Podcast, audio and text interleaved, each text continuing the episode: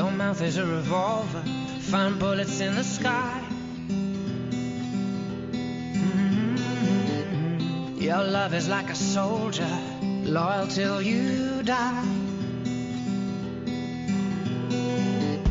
And I've been looking at the stars for a long, long time. I've been putting out fires all my life. Everybody wants a flame, they don't want to get. Comienza Mirada de Apóstol, un programa dirigido por el padre Miguel Segura.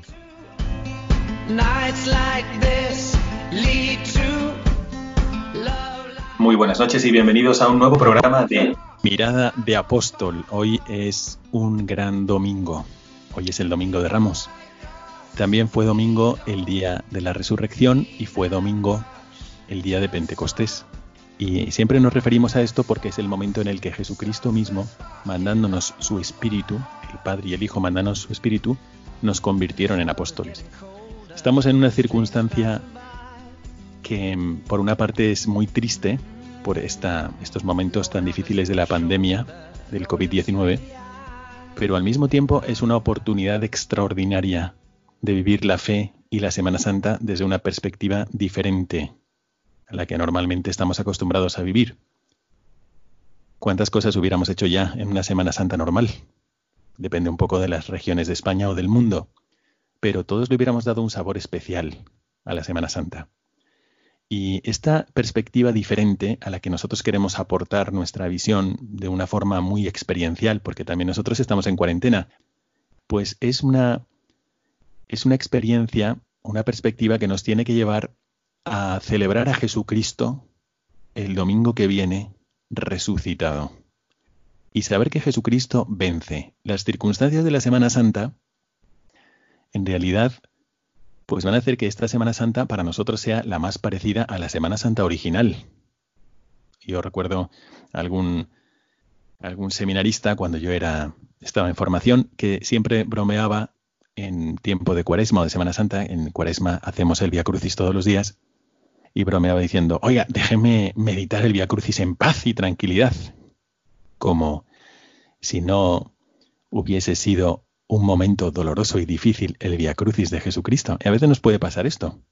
Queremos una Semana Santa tranquila, acomodada a nuestras necesidades y Dios nos sorprende con una Semana Santa que en realidad pues nos desconcierta, como fue también desconcertante para los apóstoles que seguían a Cristo en la primera Semana Santa. Bueno, pues queremos proponeros desde el programa de hoy algunas ideas y algunas iniciativas para vivir mejor esta Semana Santa. Y para eso hemos traído a nuestro plató improvisado al padre Ángel Amo Arturo. Muy buenas tardes, padre. Muy buenas noches a todos. Bueno, gracias por acompañarnos telefónicamente en el programa y vamos a preguntarle en la primera parte del programa esta mirada al presente Vamos a preguntarle sobre cómo está viviendo él la Semana Santa, qué es lo que estaría haciendo si no tuviese este momento de cuarentena y qué consejos nos va a dar para que la podamos vivir mejor. Así que quedaos con nosotros y vamos a comenzar este programa.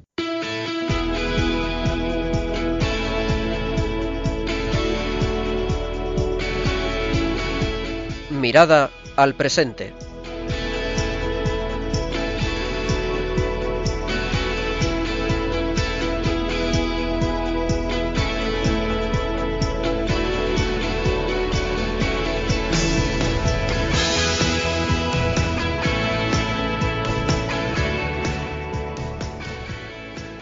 Ya estamos aquí otra vez en la primera parte de nuestro programa, esta mirada al presente, y como os decía, nos acompaña el padre Ángel Amo Arturo. Muy buenas noches, padre.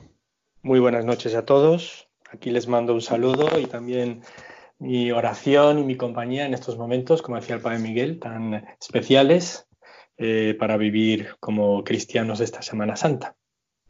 Bueno, en este momento en el que estamos viendo es un momento, decía, recuerdo, Monseñor José Ignacio Monilla, un tiempo de gracia, realmente.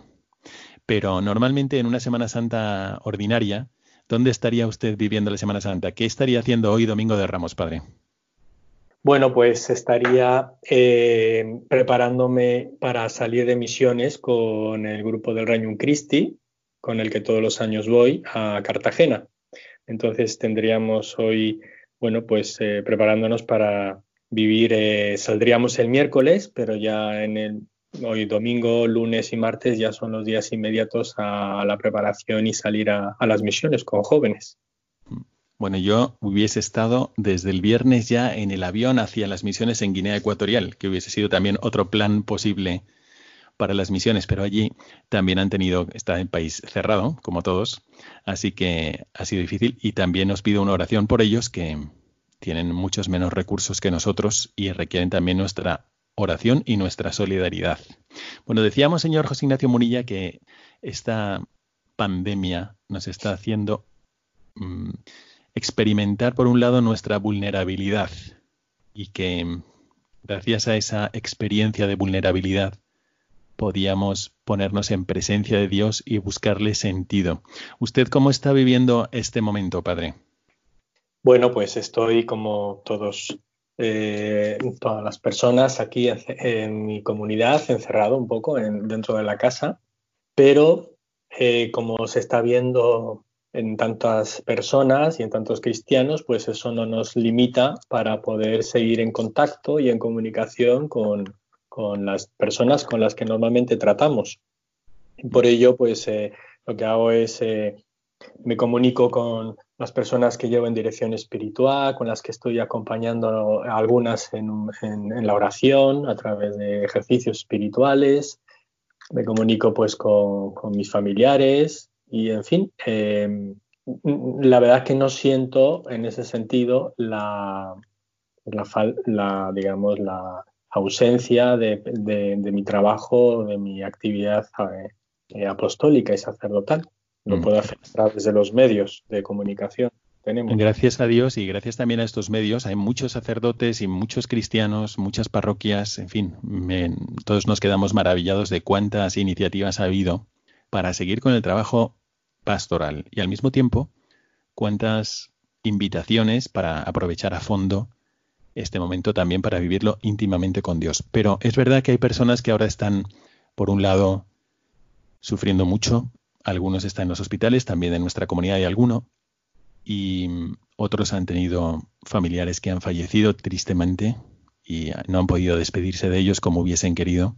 Hemos tenido también algunos casos muy cercanos.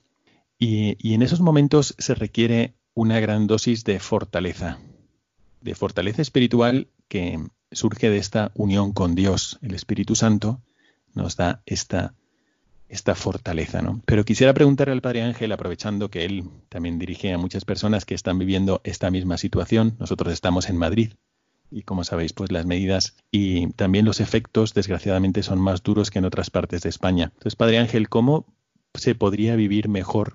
¿Cómo adquirir la fortaleza interior?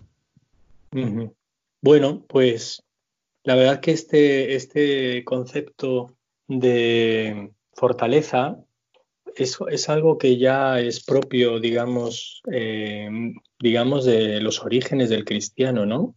Eh, de hecho, en la Sagrada Escritura viene presentada que la vida del cristiano es un combate, ¿no? Contra las fuerzas del mal y que nuestra vida es en la tierra, pues es una batalla, ¿no? Hay muchos pasajes de la Escritura donde nos hablan de esto. Y, ese, y, de hecho de ahí viene un poco esa idea de que, mm, del concepto de la iglesia militante, ¿no? Que la vida del cristiano en la tierra es milicia, es, eh, de ahí viene la iglesia militante. Entonces es algo que a lo mejor hasta hace, bueno, hasta que esta circunstancia no, ha, no, nos ha tocado como nos está tocando, pues a lo mejor podría ser que este aspecto como que no lo, no lo tuviéramos tan presente en nuestra vida, porque a lo mejor no, no, no nos hemos visto en una situación realmente donde nos necesitamos o donde vemos que es necesario combatir en todos los sentidos, desde el sentido interior de una, uno mismo para no sucumbir pues, ante las tentaciones de desánimo, de, desesperanza, ¿no? de falta de fe, hasta pues combatir pues todo lo que sea, bueno, pues eh, actitudes de, no sé, de, egoísmo, de encerramiento, ¿no? de pensar solo en uno mismo, en fin. Yo creo que es eh, es una visión que nos puede ayudar y que va muy en consonancia pues con, con lo que nos propone Cristo en, esta Semana Santa también y de hecho la elección que hizo Jesús, bueno, toda la Santísima Trinidad de salvarnos a los hombres, fue precisamente en esa lucha para rescatarnos del diablo, ¿no? Del, del maligno, ¿no? Y así salvarnos. Entonces él ha tenido que trabajar y luchar y combatir precisamente contra estas fuerzas del mal, Jesucristo mismo, pues para devolvernos la vida tan maravillosa que vivimos ahora como hijos de Dios, ¿no? Y como, como gente, digamos, ya salvada por Cristo, ¿verdad? Bueno, efectivamente vamos a tener en estos días momentos para meditar estas ayudas también para vivir la Semana Santa como iglesia doméstica y que son tan hermosas. Y efectivamente vamos a ver que un rasgo de Jesucristo es la fortaleza durante toda esta Semana Santa en, eh, su, en esta primera Semana Santa en la vida de Cristo. ¿Os imagináis cómo tuvo que vivir él esta Semana Santa? Primero plantando cara a todas las dialécticas con las que le atacaban en el templo y que le llevó a proferir esos ayes contra los fariseos. Era, era espíritu fuerte, o sea, no se apocaba Jesucristo, no se amilanaba, sino que respondía con una gran fortaleza, mucha caridad, pero mucha claridad también. Y así es el espíritu del cristiano. El espíritu del cristiano es muy caritativo, pero no se echa atrás por las dificultades. Y luego ya, ni digamos, en el momento de su pasión moral tan fuerte, el abandono de todos y la pasión física tan tremenda. O sea, realmente nosotros, por eso dice San Pablo en la carta a Timoteo que no tenemos un espíritu de cobardía, sino un espíritu de fortaleza. Así que gracias Padre porque efectivamente esta es nuestra actitud, pero es verdad que a veces es más fácil contra un enemigo que tú veas claramente, por ejemplo, una gran tentación que siempre te persigue o algo que tú puedas hacer, pero ¿qué hacemos ante el enemigo de la monotonía? Que es algo que muchos no habían experimentado prácticamente nunca. A veces una persona si está en un hospital y todos los días son parecidos, yo recuerdo cuando pasé por la malaria, lo parecido es que me, me parecían todos los días, pero habitualmente un joven, un chico, una familia mm, tienen los días muy variados, entretenidos y ahora de repente ya llevan un periodo donde se da la monotonía. ¿Qué hacer con la monotonía, padre? Bueno, pues yo creo que aparte de lo que diría cualquier eh, persona que, que se hiciera, digamos, que tuviera pues un, plan mm, en el día que se llenara de, digamos, se hiciera como un horario de actividades, ¿no? De como una rutina, ¿no? Como que tuviese todos los días un plan mm, para hacer cosas, ¿no? Variadas, como dicen algunos también, pues hacer, aprovechar para hacer esas cosas que a veces no tenemos tiempo para hacer. Pero además de eso, que es importante, ¿no? Como hacerse un horario, una rutina y, proponerse diversos eh, objetivos o tareas para hacer y, aprovechar ese tiempo, de tiempo que tenemos para hacer esas cosas que para las que a veces nos falta el tiempo. Pero yo creo que más, además de eso y más importante, pues es tener motivación. Yo creo que la gran motivación que nos tiene que sacar de la monotonía es darle un sentido pues a todas las actividades del día y ese sentido sabemos que siempre tiene que ser pues saber que lo estamos haciendo en la presencia de Dios, ¿no? Que, que Dios me está mirando, que Dios está viendo todo lo que hago y que eh, digamos trato de hacerlo de una manera para complacerle a Dios y, sabiendo que además muchas de estas actividades seguro que sirven para, para el servicio de muchas otras personas, ¿no? Aunque inmediatamente ahora no pueda, no, no, no, no le vea el, el, resultado del fruto, no sé, por ejemplo, yo estoy, imagínate que estoy preparando pues una charla o probando unos ejercicios espirituales, ahora, ahora inmediatamente ahora no, no, no veo el resultado, pero sé que esto va a servir una vez que termine esta, este, este confinamiento, ¿no? Voy a aprovechar, padre, para recordar a propósito que mañana comenzamos los ejercicios espirituales intensivos en Radio María, que en esta ocasión le toca predicar a un servidor y que serán cuatro meditaciones diarias, y lunes, martes y miércoles, después una el jueves, una el sábado y otra el domingo. Pero a propósito de lo de los ejercicios espirituales que me ha venido a la mente y quería decirlo también para nuestros oyentes, padre, disculpe. Sí, sí. Nada, pues en, síntesis es eso, darle darle esa motivación, digamos, de ofrecimiento de cada momento y cada obra que haga o acto del día, aunque sea el más mm, banal o insignificante como cocinar o limpiar o lo que sea, hacerlo por amor a Dios y por tantas personas que necesitan también de nuestra oración y de nuestra entrega, ¿no? Pequeña y pero grande porque está hecha mm, ofrecida a Dios para el bien de muchas personas. Yo creo que el sentido fundamental es además pues de proponerse diversas eh, tareas o cosas o mm, ¿no? Eh, un horario de mm, con cosas que puedes hacer, ¿verdad? En la casa. Bueno, hace unos días hubo 12 sacerdotes que se pusieron de acuerdo para reflexionar, vamos, algo mínimo, pero hicieron un zoom y así se grabaron los 12, veías en el vídeo las 12 caritas de los sacerdotes y hablaban sobre las virtudes teologales. Y, efectivamente, y recuerdo que estaba pensando al verlo, yo creo, de verdad, creo en ese Dios de la viuda que valora lo mínimo que da lo valora más que todo lo que estaban dando los demás. Así que en un momento en, el que tenemos que estar a veces en medio de la monotonía haciendo pequeñas cosas, tenemos que saber que nosotros creemos en ese Dios, que valora todo, todo, todo lo que hacemos, como muy bien dice el Padre Ángel. Y, para salir de la monotonía hay que encontrar el sentido de las cosas, ¿no? Tiene toda la razón, Padre. Pero hay personas que, además de sufrir esta situación y además de sufrir la monotonía, también encuentran como otros momentos más duros de incluso desesperación.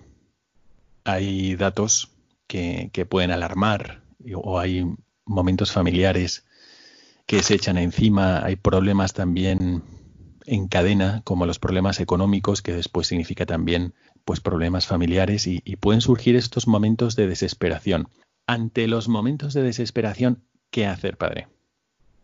Bueno, pues yo creo que lo que nos tiene que ayudar es sentir o darme cuenta de que Dios está viviendo conmigo ese momento, que está interesado y lo conoce y perfectamente y está a mi lado para, para vivirlo junto conmigo. Yo creo que lo que más nos tiene que dar esa confianza pues es eh, dar, darme cuenta desde verdad, desde la fe y desde, desde la, esa confianza sobrenatural de que eh, no estoy abandonada, de que estoy realmente con Dios y que Dios está ah, eh, viviendo conmigo esta situación. ¿no? no es que Dios la ve desde fuera como asomándose desde el cielo y viendo cómo yo me lo estoy pasando, cómo estoy viviendo esto, sino que Él está, si pudiéramos verlo, caminando a mi lado en este, en esta situación, en este problema. Yo creo que es su presencia,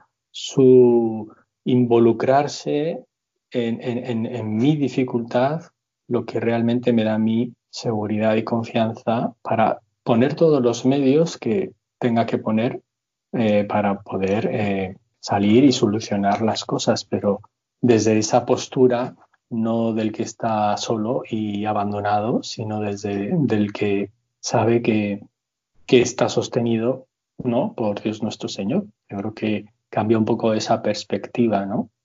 de, mm. del Dios que se, que se ha introducido y se ha involucrado como resulta como es el principio de la encarnación, que Dios se hace concreto, carne, entra en la vida, entra en mis problemas, entra en mis circunstancias y desde dentro de ahí es de donde Él actúa y da la respuesta, no, no lejanamente, ¿no? Que a veces nos puede suceder que, nos, nos, viene el pavor y el miedo porque nos vemos enfrentando solos una situación cuando en la realidad es Él el que me sostiene, ¿no? Como esa imagen que me ha contado más de alguna vez un joven de, de esas dos eh, par de huellas que van por la playa, ¿no? Y que de repente se, se, quedan solamente en un par de huellas. Y entonces es el momento en que eh, un personaje le pregunta, bueno, Señor, ¿por qué me abandonaste en los momentos en que más yo te necesitaba? ¿no? Y entonces le responde Jesús, pues ese par de huellas que tú ves son las mías porque yo te llevaba en brazos, ¿no? Pues es un poco esto, ¿no? Es ver a Dios que está precisamente ahí, al lado mío en, la dificultad para, para darme lo que la fuerza y, y todos los recursos que necesite interiores para, para poder solucionar las cosas. Es verdad que, por un lado, las dificultades están ahí y cada uno las va sintiendo en algunas formas, pues muy, digamos, acolchonadas, pero en otras ocasiones eh, son duras, son dificultades y, son momentos muy, muy difíciles. Y por otro lado, a Jesucristo le extraña también cuando están en la barca que pierdan la fe. ¿Por qué teméis, hombres de poca fe? Y las dificultades eran reales. Sálvanos que perecemos. O sea, y eran eh, pescadores expertos y sin embargo temían que iban a perecer. Y ahora uno puede decir, oye, que soy no sé, que, que, me encuentro mayor y que tengo esta enfermedad o que, me, o que soy autónomo y tengo estas dificultades en mi empresa o que y mi familia cómo va. Sí, pero no te preocupes, porque las dificultades tienen que estar ahí. Parece ser que esta vida dificultades tiene que tener.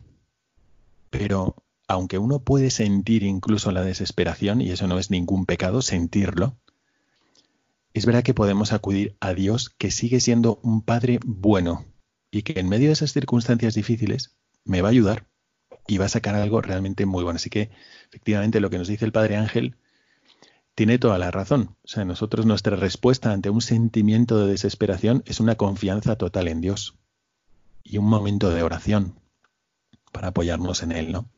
Pero a mí me gustaría preguntar algo personal, Padre. A ver cómo eh, normalmente en, una preparación final de Cuaresma y un inicio de Semana Santa, usted lo hubiera vivido de otra forma y habría tenido probablemente pues homilías, misas, charlas, estaría confesando personas y esas cosas no las ha tenido y tampoco las va a tener durante esta Semana Santa. Hay cosas que ella no tiene y que probablemente echa de menos. Para otra persona, pues probablemente sean las procesiones de su hermandad, de su cofradía, en fin. ¿Y usted cómo ha ido viviendo durante estos días y ahora que comienza la Semana Santa esta unión con Dios sin tantas cosas habituales? Muy bien, pues yo es buena esta pregunta porque yo creo que nos lleva al núcleo y lo esencial ya no solo del mensaje de Cristo, sino de, del mismo ser de Jesús. ¿A qué me refiero? O sea, si nosotros contemplamos la vida de Cristo, su misma vida nos está manifestando una intención, una intencionalidad de Dios que quiere que nosotros también eh, tengamos y que seamos como Jesús su Hijo. Y vemos en Jesús que hay una pobreza, no solo material, sino también, por así decirlo, bueno, espiritual, ¿no? ¿A qué me refiero? Una pobreza que Jesús encarna un estilo de vida pobre, y, en nuestro caso, pobreza que no es de cosas materiales, se aplicaría a veces a esa pobreza espiritual de decir, a veces queremos, porque es la tendencia humana a tener, tener cosas, pues a veces también en el campo espiritual también extendemos esa tendencia a tener cosas, ¿no? a tener más, tener a lo mejor más actividades espirituales, más medios. Mm, mm, es una especie de codicia de alguna forma espiritual no por mala voluntad, sino por esa tendencia humana que a veces confundimos el ser con el tener, ¿no? Y eh, Jesucristo mm, esto lo ha combatido, siendo pobre, en su vida fue pobre, pobre de medios, pobre de relaciones, no, no, no, no le interesaba en ningún modo relaciones con, con los políticos o con las autoridades, eh, no, era una persona pobre, doce apóstoles pobres en el sentido pescadores, no escogió los mejores ni los más preparados, o sea, su misma vida, digamos, el estilo, el modo como nos quiso salvar va marcado por esa pobreza. Y además, de algún modo, esa humillación, porque pasó muchas humillaciones elegidas y a propósito, o sea, se burlaban de él o, le despreciaron o le, no sé, le que es, otra tendencia nuestra, ¿no? Que a veces mm, creemos que confundimos no solo el nuestro ser con el tener, sino también nuestro ser con el parecer. Y a veces cuanto más somos apreciados por los demás, somos más tenidos en cuenta, pues eh, nos confundimos y creemos que somos más. Pues el Señor nada de eso, de esta forma vivió y a veces un poco también esta situación, un poco de, eh, de, eso, de no a lo mejor no tener eh, mm, tanta relación con otras personas, etcétera, pues también nos puede llevar a esta a vivir un poco en esa humildad. Al final todo esto nos lleva a la humildad, porque lo que es el aparecer y el tener, en el fondo, eh, y el, Señor no querer vivir así es para darnos un ejemplo de humildad, porque al final sabe que esta es la victoria contra la raíz de todo mal, que es la soberbia. Entonces yo creo que unas circunstancias como estas me, ha llevado, me ha ayudado a mí personalmente como a pensar más en esto, ¿no? Es si soy realmente pobre en este sentido de, estar espiritualmente, ¿no? Como a veces solo, pues con Dios y solo rezando y solo orando. Y también eh, en ese sentido, si no es a veces lo que me mueve es el, el, el, digamos, lo que los demás eh, me, me, aprecien o por lo que hago, sino pues es la humildad de Cristo que, cumple la voluntad de Dios, que, incluso está deseoso de que pudiera, de que ¿no? le, menosprecen y de hecho fue así, todo por, porque ese fue el plan o esa fue la forma como nos quiso redimir y salvar, ¿no? Mm.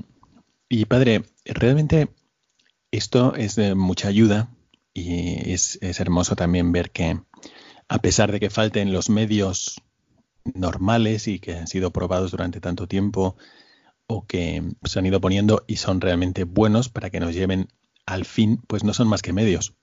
Y también pueden faltarnos esos medios, pero seguir viviendo la esencia de las cosas también en la Semana Santa. Pero es verdad que si nos llegan malas noticias, nos llegan malas noticias, las escuchamos por aquí y por allá, yo me imagino en este sentido también a los apóstoles durante la Semana Santa recibiendo malas noticias y, escuchando, bueno, que ahora se rumorea que quieren acabar con él. Eso decían, ¿os parece que vendrá la fiesta? Eso lo decía la gente que estaba alrededor y que estaba expectante a ver quién era este Jesús. Y eso lo escuchaban los apóstoles. Habían tenido lo que hemos celebrado hoy, el Domingo de Ramos, pero, pero también habían estado opuestos los fariseos y las autoridades religiosas. Diles que se callen. Entonces, ahora nosotros también escuchamos malas noticias, porque estaba leyendo el viernes que había muchos más contagiados, parecía ser, que España superaba a Italia en contagios por el virus. El viernes pues fallecieron 932 personas en 24 horas. Y también escuchamos noticias que, nos pueden amargar el ánimo porque revelan que vienen momentos duros y se habla de una doble pandemia, ¿no? primero el coronavirus y después el paro. Entonces, ante estas noticias, o sea, ¿cómo se puede reaccionar ante estas noticias malas? Porque es verdad que están ahí y que no las podemos dejar de escuchar. ¿Cómo sobrellevar el escuchar estas malas noticias?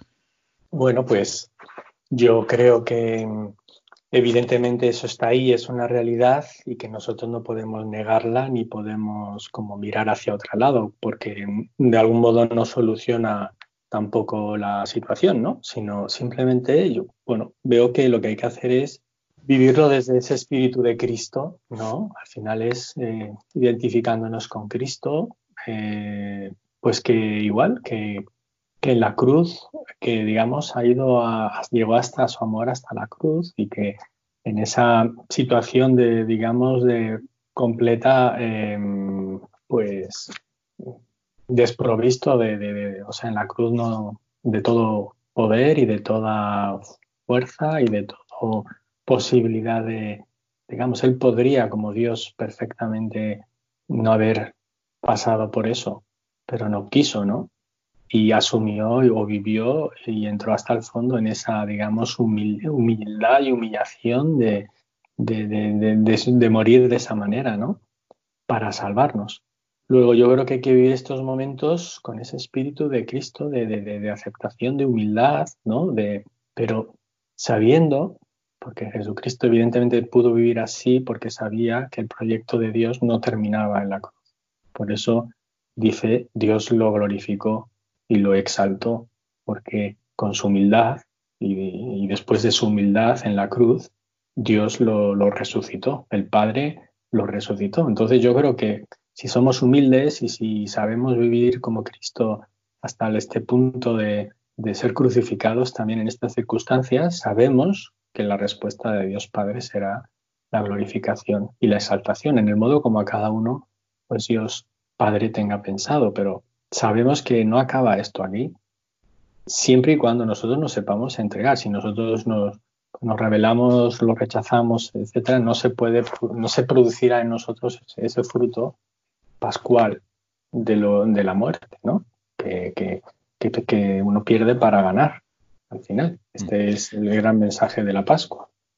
Y yo pienso que en este momento también, además de esto, pues eh, los mismos discípulos estarían preguntándose, sobre todo en el momento de, de la pasión y muerte de Cristo, muchas preguntas que ahora también nosotros tenemos en la cabeza, porque se preguntarían, pero esto por qué? ¿Esto por qué Dios lo permite? ¿Por qué ve que yo creía que él era el Mesías? ¿Por qué Dios permite esto? Incluso San Pedro le había dicho, eso jamás te pasará a ti. O sea, yo voy a luchar contra eso porque es un gran mal y apártate de mí, pecador. Piensas como los hombres y no como Dios. Y es verdad que en el momento de la pasión, pues ellos habrán se habrán cuestionado, ¿y esto por qué? ¿Por qué Dios lo permite? ¿Cómo habrán tenido una gran crisis de fe? Y por eso le abandonaron.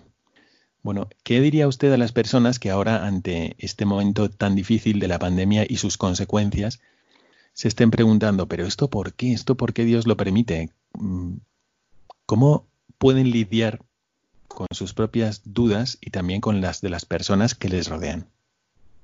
Muy bien, bueno, pues yo pienso que esta pregunta de verdad es una, evidentemente es una tentación, ¿no? Del diablo que, que nos va a atacar y nos quiere, digamos, sacar provecho también de esta situación, ¿no? Y precisamente es tentándonos en nuestra fe.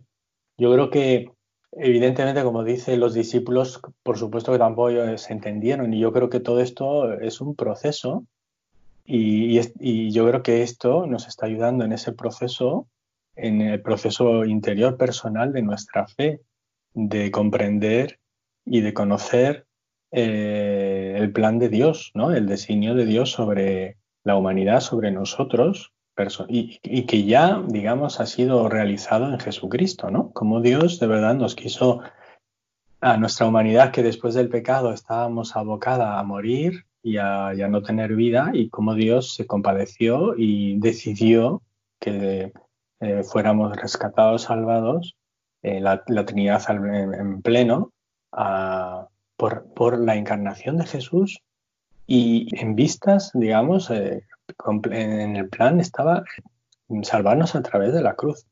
Entonces, mm evidentemente, entender esto o vivirlo es todo un proceso que ni, lo, ni siquiera los apóstoles lo entendieron solo después de la resurrección. O sea, ya después de, haber visto que Cristo de verdad fue glorificado y exaltado por su obediencia y su humildad hasta morir en la cruz, comprendieron el significado y el sentido de este plan de Dios de salvarnos a través de la cruz.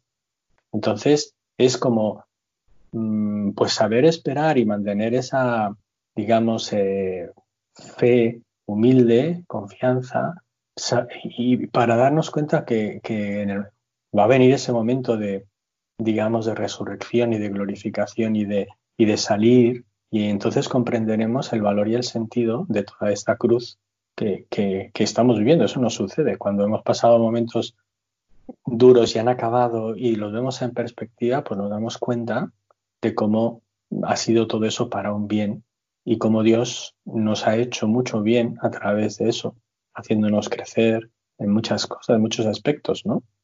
Y eso es como la resurrección en la vida después de haber pasado por un momento difícil, ¿no? Entonces así es la fe cristiana, así es, así ha sido, es, un camino, un proceso largo y, pasa por, por momentos evidentemente de no entender y comprender, pero siempre al final eh, digamos, eh, Dios ahí se hace presente en, el, en, su, en su resurrección y en, la vida que nos quiere dar a todos nosotros, nueva. Y padre, finalmente, para terminar esta parte del programa que ya hemos alargado un poquito, eh, quisiera preguntarle sobre, en concreto, el fallecimiento de la gente conocida, especialmente cuando uno pues tiene un grado de parentesco cuando se trata de su abuelo, de su padre, de su madre o de un conocido. En fin, cómo sobrellevar tantas muertes de gente conocida, especialmente aquí en Madrid, donde lo estamos viviendo de una manera más intensa, y, y cómo decir de alguna forma esa resiliencia, o sea, esa capacidad de resistencia ante el sufrimiento, ¿cómo se puede, cómo se puede adquirir según usted? Y también si quería preguntarle si usted ha tenido que vivir, quizás por su apostolado, por el colegio, etcétera, algún momento de este tipo. Sí, yo tengo una experiencia muy bonita hace muy poco. Eh, me escribió, es una alumna de bachillerato que acompaña en dirección espiritual y me escribió una, noche diciendo, padre, tengo mucho miedo porque van a ingresar a mi abuelo. Eh, y en fin, entonces estoy como muy angustiada y tal. Entonces, eh, evidentemente, bueno, pues yo le dije, oye, ¿quieres que hablemos y tal? Y, y pues en estas circunstancias, bueno, pues le, cuesta a todo el mundo, ¿no? Mm, pero se me ocurrió una cosa, decir, ¿por qué no rezamos juntos? Entonces, durante tres, cuatro, cinco días, eh, todos los días a las tres y media de la tarde, Mm, llamábamos por teléfono y rezábamos un misterio del rosario. Al final falleció su abuelo, pero una de las cosas que me, que me dijo después, dice, para mí ha sido un momento muy especial, el momento de, estar rezando con usted. Entonces, yo veo que en estos momentos en que la gente está perdiendo familia y sufriendo, la verdad no tenemos otra cosa más que poder hacer por ellos que, que estar a su lado rezando y es la oración lo que realmente ayuda para que estos momentos tan difíciles uno encuentre fuerza y no, digamos, sin sentido y desesperación, ¿no? Y, es, gracias a, estar rezando y unidos a otras personas que saben que contigo te están apoyando en la oración, pues tienes esa, digamos, fortaleza para pasar este momento mm, de alguna manera un poco más consolado y un poco más acompañado, ¿verdad? Pues eh, padre, muchas gracias por habernos acompañado en esta primera parte del programa y también muchas gracias por haber respondido a estas preguntas y compartir con nosotros su experiencia ante este momento de inicio de Semana Santa en medio de, la pandemia. Nos ha ayudado mucho lo que nos ha dicho sobre la fortaleza interior, sobre cómo vencer la monotonía, qué hacer en los momentos de desesperación Em, cómo seguir adelante y cómo vivir a fondo esta Semana Santa sin los medios habituales y también pues cómo reaccionar ante las malas noticias, ante las dudas de fe que nos pueden venir también y ante este gran mal humanamente hablando, que es la muerte de gente conocida. Así que muchas gracias por habernos acompañado, Padre, y ahora comenzamos ya la segunda parte de nuestro programa. Muchas gracias a todos vosotros y os encomiendo mucho en mis oraciones. Hasta luego.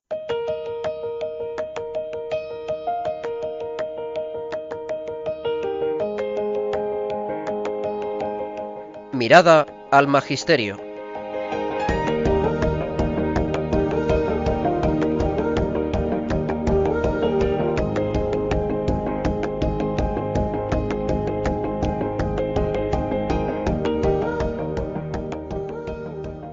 Comenzamos esta segunda parte de nuestro programa que queremos dedicar a hacer un eco de las palabras del Papa que rezó por la pandemia del coronavirus y que nos está afectando pues a todo el mundo. Recordáis que el Papa en la Plaza de San Pedro pidió eh, que Dios bendiga al mundo y que dé salud a los cuerpos y que consuele a los corazones. Pues a mí me parece que es, por una parte, una oración que está haciendo el vicario de Jesucristo por nosotros y que tenemos que unirnos de nuevo a ella de todo corazón, pero por otro lado también nos está señalando un modo de afrontar este periodo y un modo de, de ser buen cristiano. Así que le he pedido al Padre Ángel que nos señale algún texto para reflexionarlo brevemente con nosotros. Padre, tiene la palabra. ¿Por qué tenéis miedo? ¿Aún no tenéis fe? Señor, nos diriges una llamada, una llamada a la fe, que no es tanto creer que tú existes, sino ir hacia ti y confiar en ti. En esta cuaresma resuena tu llamada urgente. Convertíos, volved a mí de todo corazón, nos llamas a tomar este tiempo de prueba como un momento de elección. No es el momento de tu juicio, sino de nuestro juicio. El tiempo para elegir entre lo que cuenta verdaderamente y lo que pasa, para separar lo que es necesario de lo que no lo es. Es el tiempo de restablecer el rumbo de la vida hacia ti, Señor, y hacia los demás. Y podemos mirar a tantos compañeros de viaje que son ejemplares, pues ante el miedo han reaccionado dando la propia vida. Es la fuerza operante del espíritu derramada y plasmada en valientes y generosas entregas. ¿Qué le parece, padre, este pasaje? Bueno, pues es muy mm, inspirador, muy motivante eh, y va muy en consonancia con esto que estamos hablando de cómo vivir la cuaresma. Dice en verdad como siempre toda cuaresma hay ese grito eh, de Dios, ¿no? de, los profetas de que debemos convertirnos, ¿no? volver a Dios de corazón. Yo creo que este momento, con esto que estamos viviendo y que nos está golpeando tan fuertemente, es un momento precisamente para hacer ese, como dice el Papa, un juicio, pero sobre nosotros mismos, ¿no? Para mm, que sea de verdad un momento de elección, es decir, de qué tengo que elegir en mi vida eh, para de verdad estar más en consonancia con Dios, para realmente seguir más de, verdad a Jesús. Yo creo que estas circunstancias que se nos, están poniendo un poco difícil la vida, es, un buen tiempo para, para pensar y reflexionar en esto, ¿no? Como dice el Papa para, como dice aquí, darme cuenta de lo que verdaderamente es lo que es verdadero y lo que pasa, para separar lo que es necesario de lo que no lo es. Y ahora nos damos cuenta realmente que, pocas cosas son necesarias y nos damos cuenta que, que la única cosa necesaria es el amor. Y como bien dice el Papa y hemos visto continuamente estos días, pues cómo saltan a la vista los grandes ejemplos de personas que, que aman y que entregan su vida, muriendo incluso como médicos o como gente que está ayudando y que está sirviendo en estas circunstancias y que incluso muere por, por amor. Al final lo único que vale, lo que cuenta es el amor. Y también el amor se nos pone a prueba nuestro amor a Dios. También si cómo vivimos en nuestra casa, cómo vivimos nuestro confinamiento, cómo oramos, es aquí donde realmente se pone a prueba quién soy y no tanto lo que aparecía o lo que aparentaba ser en otras circunstancias que a lo mejor no eran tan difíciles, ¿no? Y eran un poco más fáciles. Yo creo que este es un momento precisamente de ese juicio eh, que nos tenemos que hacer de alguna manera para cada día poder sí ser mejor seguidores de, de Jesús. A mí esas palabras del Papa, como usted señala, me impresionaron y me quedé pensando en lo de que no es un tiempo para juzgar a Dios, sino para juzgarnos a nosotros. Y yo no sé por qué hubo un momento donde me vino fuertemente esta intersección de pensamientos. Por un lado, los médicos dándolo todo por salvar cualquier vida. Y por otro lado, la reciente ley de la eutanasia que se estaba tratando de aprobar y que se estaba reflexionando con argumentos que ahora se caen por su propio peso ahora realmente cada vida importa. Ahora, ahora es el momento donde, juzgándonos a nosotros mismos y viendo el valor que tienen los médicos y viendo lo que están haciendo, todo el sentido de sus acciones es salvar cualquier vida. Y para eso se han hecho médicos, no para matar. No, se les puede obligar, ningún Estado les puede obligar a que se conviertan en, en Caín. Porque ellos, ellos sienten este impulso y todos sus estudios son para ayudar a la vida, para, mantenerla. Y, en fin, para, y para darnos este bien tan grande que ahora aprovechamos tanto y, que echamos de menos, que es la salud.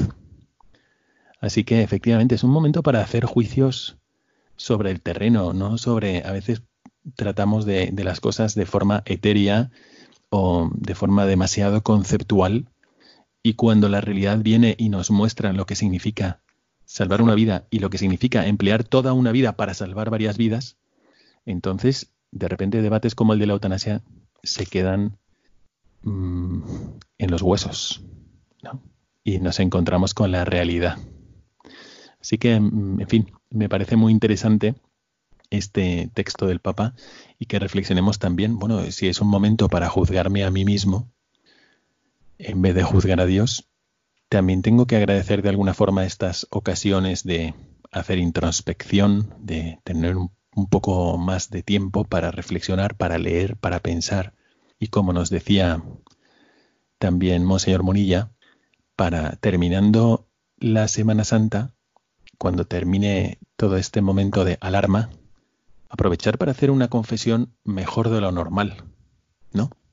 Habiendo hecho un examen de conciencia más profundo de lo normal. Pues me parece muy interesante, padre. ¿Y qué otro texto ha elegido de esta homilía? Sí, ya hacia el final el Papa dice lo siguiente. Abrazar su cruz es animarse a abrazar todas las contrariedades del tiempo presente, abandonando por un instante nuestro afán de omnipotencia y posesión para darle espacio a la creatividad que solo el espíritu es capaz de suscitar.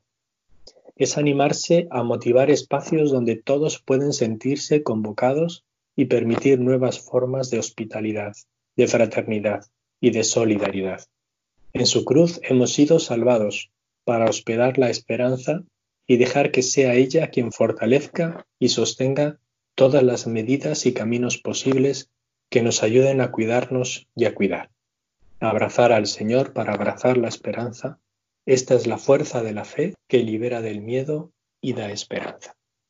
Bien, pues eh, hemos hablado también en este programa de, a propósito del tiempo que viene ahora de Semana Santa, pues de, la cruz.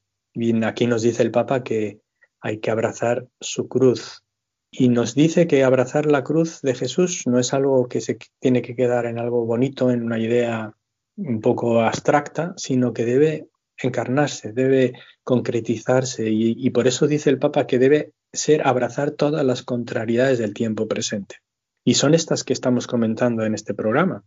Y yo creo, y sí me doy cuenta de que con gente con la que hablo, pues están tomando pues más conciencia de eso, de, que sí, hay contrariedades, pero también están encontrando un nuevo modo, una nueva manera pues de abrazarlas y de llevarlas y de vivirlas como antes Mm, no lo hacían, ¿no? Como por ejemplo la convivencia en la casa o como la atención a los niños, el, cuidarles o el estar ayudándoles en, todo lo que tienen que hacer. Pues eso es, eso es una son, se han convertido por estas circunstancias en unas contrariedades que, que están también eh, sabiéndolas eh, abrazar, ¿no? Como, la, como una cruz, como Jesús abrazó su cruz. Porque como hemos hablado, eh, eh, y dice el Papa, en su cruz hemos sido salvados. Por eso, por eso en, nuestra entrega en estas contrariedades, si está detrás siempre, pues está verdad de que en la cruz no, se acaba todo ni está todo, sino que está la victoria de Cristo, la resurrección y estas cruces en nosotros van a producir también esas otras victorias y esas eh, personales victorias y, crecimientos y, nuevas, eh, digamos, expresiones de, vida que Dios tiene para cada uno de nosotros pensado. Mm, así es. Y como esto es un periodo que va a pasar, es verdad que también nos tiene que encontrar preparados para el post momento de pandemia. Y ese post para crecer y para mejorar y para recuperar todo lo que sea necesario, todo lo bueno, no lo malo, nos tiene que encontrar preparados y tenemos que ejercitarnos viendo todo lo positivo.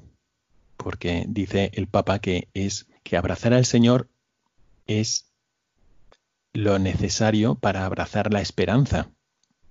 Y Jesucristo, ante las dificultades más grandes, como él nos recordaba también al meditar sobre la tempestad calmada, él confía plenamente en Dios. Entonces tenemos que abrazarnos a Cristo para confiar completamente en Cristo y eso se nota muchísimas veces en la manera de hablar y de expresarse en lo positivo, ¿no? El, hecho de tener un corazón esperanzado es lo que te hace ver las dificultades como en el, en el justo grado que tienen, que es desde la luz de Dios, desde la mirada de Dios, no, solamente desde tu mirada humana. Y, yo recuerdo que hace unos días tuvimos una reunión virtual con algunos chicos, hicimos una reunión para reflexionar y meditar sobre el Evangelio, un encuentro con Cristo. Y el propósito que se pusieron fue en su casa, donde estaban ahí todos confinados, pues claro, ser muy positivos, fijarse en lo positivo y decirlo, fijarse en lo positivo y decirlo. Y a la, semana siguiente tuvimos otra reunión y no lo habían hecho, no lo habían podido hacer, les costaba muchísimo. Efectivamente, tenemos que entrenarnos, que cuando acabe la pandemia, que cuando acabe el confinamiento, y a pesar de escuchar tan malas noticias, es verdad, están ahí, a pesar de escuchar críticas fuertes, bueno, están ahí. Pero vamos a aportar y vamos a incidir sobre lo bueno, sobre lo positivo, sobre lo que hay que seguir haciendo, sobre lo que nosotros, cada uno de nosotros podemos aportar a los demás. Y eso Así me parece a mí que es el deseo del Papa cuando nos dice abraza al Señor para abrazar la esperanza y esta es la fuerza de la fe que libra del miedo y da esperanza. Así que muchas gracias Padre por haber señalado estos textos y, y que Dios nos dé fuerza para ir haciendo estos propósitos que van surgiendo en nuestros corazones. Así es. Bueno, pues así concluimos esta segunda parte de nuestro programa, esta mirada al magisterio tan breve hoy, pero miramos enseguida hacia el futuro. Quedaos con nosotros para concluir el programa.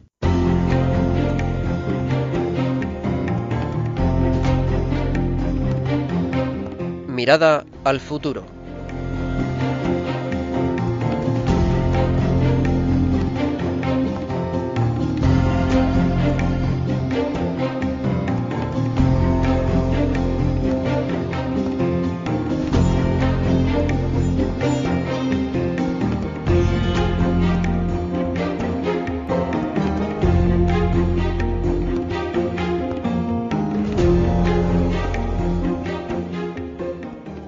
Y esta parte, esta parte del programa necesariamente mira hacia la Semana Santa que está comenzando, pero también hacia la siguiente, que es ya la Semana de Pascua. Así que aprovechando la presencia del Padre Ángel Amo, eh, quisiera preguntarle, Padre, sobre qué consejos nos da para afrontar espiritualmente este periodo que viene y también, pues, esperemos en Dios eh, cuando pasemos este periodo de cuarentena o de alarma. Sí. ¿Qué nos aconseja, padre? Bueno, pues escuchando en conversaciones, ¿no? Dice, escuchaba como se suele decir que el hombre pues tiene memoria muy corta, ¿no? Y que a corto plazo y que todo esto que estamos pasando y que todo esto que estamos viviendo, que estamos sintiendo, que pensamos, pues se nos olvidará pronto y que eh, después de toda esta pandemia y de todo este confinamiento, pues volveremos a, a, ser los mismos y volveremos a hacer lo mismo. Pues hay gente y hay voces que dicen eso. Dios no lo quiera, ¿no?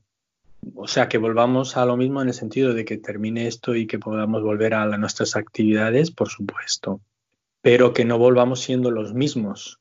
Yo creo que todo esto eh, si lo vivimos como estamos hablando, como verdaderos cristianos, tiene que llevarnos verdaderamente a un cambio, ¿no? Como el cambio de, una vida nueva que surgió después de, de, la pasión y muerte de Jesucristo y resurrección, ¿no? Nos vino a traer la vida nueva en el Espíritu, a través de su Espíritu Santo, que nos dio, nos dio esta vida nueva. Entonces, que, que sea una vida en la que aprendamos y que incorporemos a nosotros todo lo que hemos aprendido y todo lo que hemos vivenciado en estos días, ¿no? Nuestra humildad, nuestra, digamos, eh, eh solidaridad, nuestro agradecimiento, nuestra eso, valorar todo lo que tenemos como nos estamos dando cuenta, valorar todas las personas que nos sirven, que nos ayudan, que trabajan por nosotros, a pues dar gracias por todo, no, no, no, no, acostumbrarme.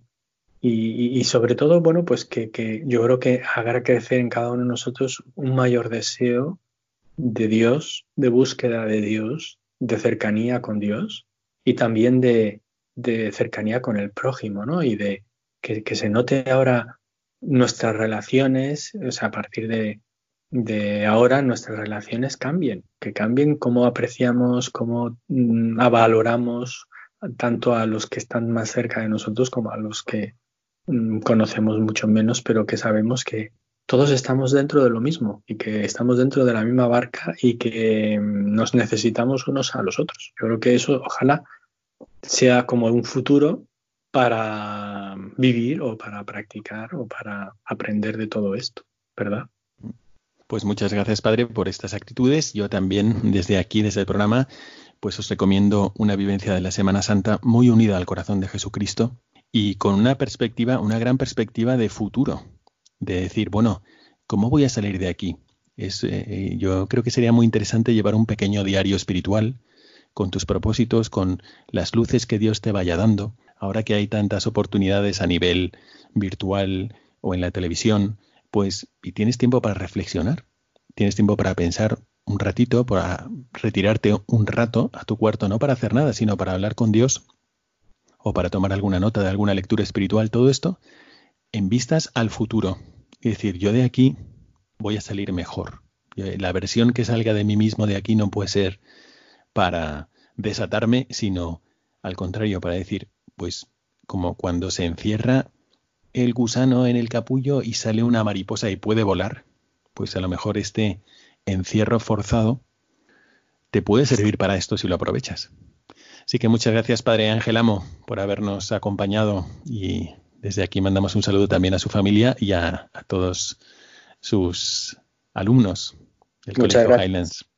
Gracias, Padre Miguel, por invitarme y un saludo a todos y, y os encomiendo mucho mis oraciones para que tengáis una fructuosa Semana Santa.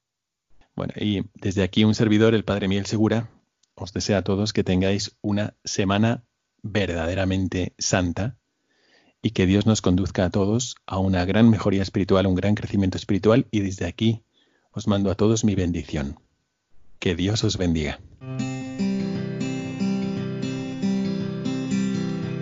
Your mouth is a revolver, find bullets in the sky. Mm-hmm. Your love is like a soldier, loyal till you die. And I've been looking at the stars for a long, long time. I've been putting out fires all my life. Everybody wants a flame, they don't want to get burned.